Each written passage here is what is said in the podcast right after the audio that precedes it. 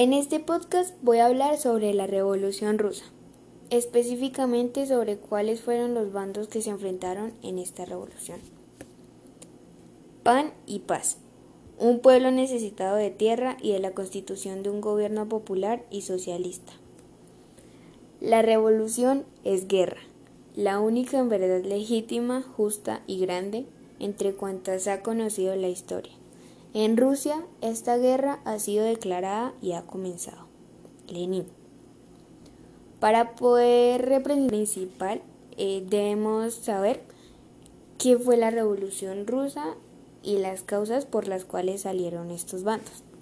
Entonces, se denomina Revolución Rusa al conjunto de acontecimientos sucedidos entre febrero y octubre de 1917 y que llevaron al derrocamiento del régimen zarista y la instauración del primer gobierno socialista del mundo. La Revolución rusa tuvo dos etapas. Una primera revolución en la que el gobierno zarista es derrocado y se impone un gobierno provisional, y una segunda revolución en la que se elimina este gobierno provisional para establecer un gobierno comunista. Para entender bien sus causas, tenemos que ver primero cuál era el contexto histórico y social previo a la Revolución rusa.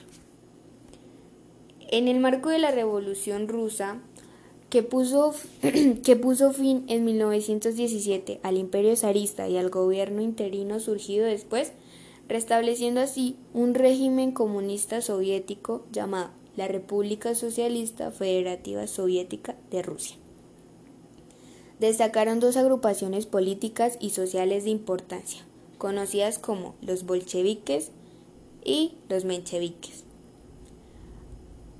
Ambos grupos eran de filiación comunista, opuestos al gobierno del zar Nicolás II desde inicios de siglo, por lo que habían tenido partes en las protestas y huelgas en su contra que iniciaron en la llamada Revolución de 1905 derrotada por las fuerzas imperiales. Desde entonces se organizaron como partido político y en 1912 se distanciaron el uno del otro, pues mostraban diferencias ideológicas respecto al modo ideal de conducir a la nación hacia un Estado socialista. Los eventos de la Revolución de Octubre, que finalmente derrocó a la monarquía, supusieron el acceso de ambos grupos al poder, pero en franca ventaja de los bolcheviques, a quienes hicieron los mencheviques oposición hasta 1921, cuando fueron ilegalizados y expulsados del Comité Ejecutivo Central pan ruso, teniendo que huir al exilio o integrarse al Partido Único bolchevique. Las causas de la Revolución Rusa. La Revolución Rusa es una de las más malignas que se han dado en la historia moderna y que supone la explosión del descontento de todo un pueblo con la situación que vive el país. Sin embargo, también tuvo demasiadas luchas y discrepancias internas y derivó en unas consecuencias que, como les voy a decir más adelante, no fueron, las, no fueron esperadas por el pueblo. Eh, una de las principales causas para el estallido de la revolución fue el descontento del zar Nicolás II, que ejercía un poder despótico y vivía en la más absoluta riqueza, mientras el pueblo ruso se moría de hambre y se encontraba sin recursos las continuas batallas perdidas frente a Alemania durante la Primera Guerra Mundial. La imagen del zar estaba deteriorada al máximo por su vida de opulencia y labor despótica frente al país. Además, la opresión de las clases bajas contrastaba con el enorme poder que seguían manteniendo algunos señores feudales, que todavía mantienen el dominio de grandes extensiones de terreno que eran trabajadas por los campesinos. Otra de las causas de la Revolución rusa fue la entrada de, de capital extranjero del país. En la cual dominaba las fábricas y centros productivos de la Unión Soviética. Esto dio lugar a la aparición de los obreros, los cuales trabajaban en unas condiciones infrahumanas. Pronto se hicieron cada vez más frecuentes las protestas que luego pasaron a huelgas y terminaron en grandes revueltas. Muchos de estos obreros se agruparon en organizaciones sindicales conocidas como soviets. Asimismo, en los últimos tiempos se había producido una importante penetración de las ideas marxistas en el pueblo soviético. Los personajes más importantes de la Revolución rusa fueron Lenin, conocido por varias facetas desde político a filósofo pasando de revolucionario y gran activista del movimiento comunista ruso, hasta el punto de ser el líder bolchevique del Partido Obrero Socialdemócrata de Rusia. Con el paso del tiempo y gracias a su apoyo al movimiento, llegó a ser líder de la URSS, la Unión de las Repúblicas Socialistas Soviéticas. Su apoyo fue tal que se creó el leninismo, donde se recogían las contribuciones que hizo a la política de Marx. Stalin, político y dictador soviético, se unió al partido de Lenin en busca de la Revolución rusa.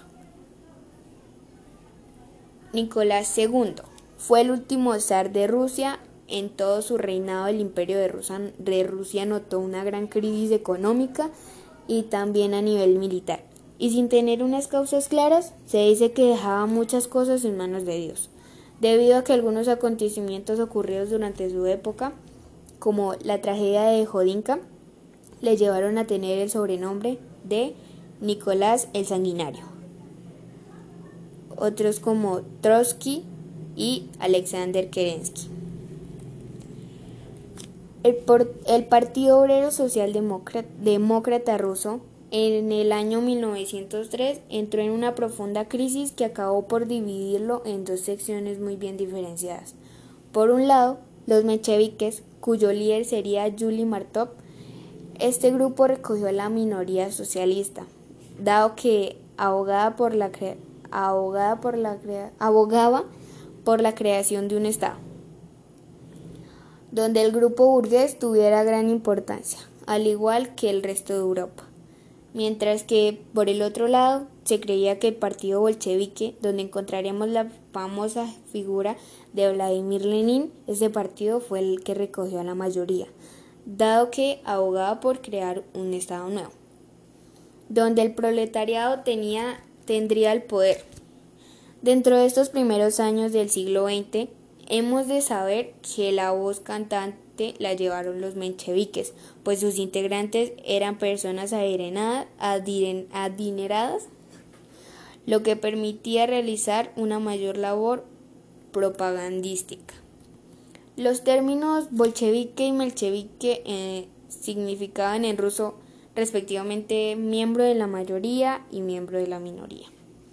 Los bolcheviques estaban alineados con Vladimir más conocido como Lenin, quien sería un gran ideólogo del comunismo soviético, figura ensalzada y defendida por seguidores como Stalin en contra de alternativas moderadas como Lev Trotsky. Los mencheviques, en cambio, contaban con un liderazgo diverso, ya que entre sí no existía la unión militante de los bolcheviques sino una disparidad de posturas, diferencias y debates. Sin embargo, sus, principales líderes fueron Yuli Martov, Pavel Axerlot y Alexander Martinov. Los bolcheviques abrazaban la tesis de Lenin, que postulaba la necesidad de una dictadura del proletariado, implantada mediante la revolución violenta para alcanzar el socialismo. Dicha revolución se sostenía en la alianza de la clase obrera con el campesinado, cuya fuerza conjunta podría derrocar al zar, acabar con los terratenientes e impedir, que los, e impedir los manejos de la burguesía.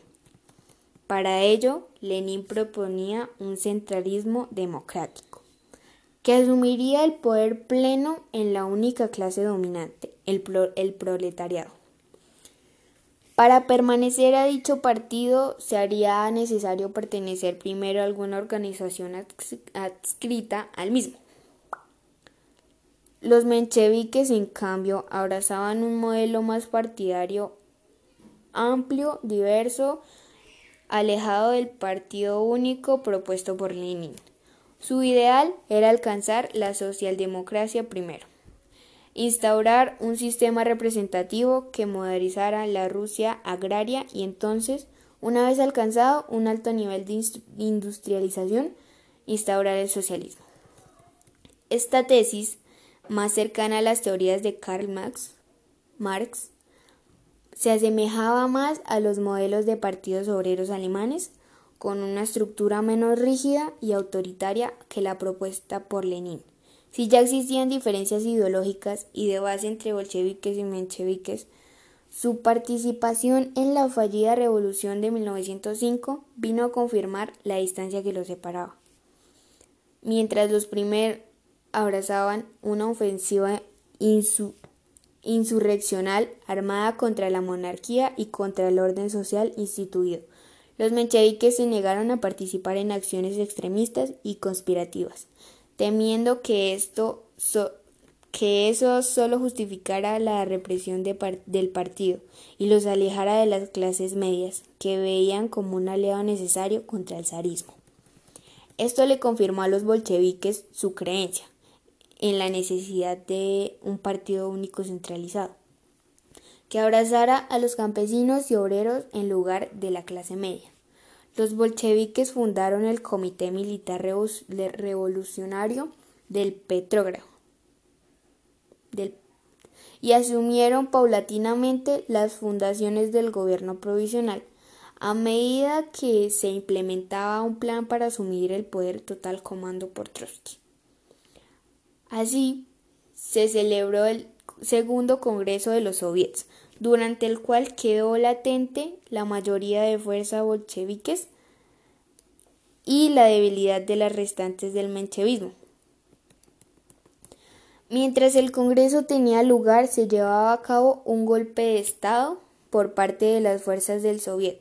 El Congreso aprobó sus mociones cuando los mencheviques se retiraron en, protesta por las acciones del sector bolchevique y así el Soviet del Petrogrado asumió las instancias del poder completas en un lugar del partido, dando inicio a una guerra civil que es conocida como la Revolución de Octubre y que culminaría con la instauración de un régimen soviético bolchevique en la nación rusa.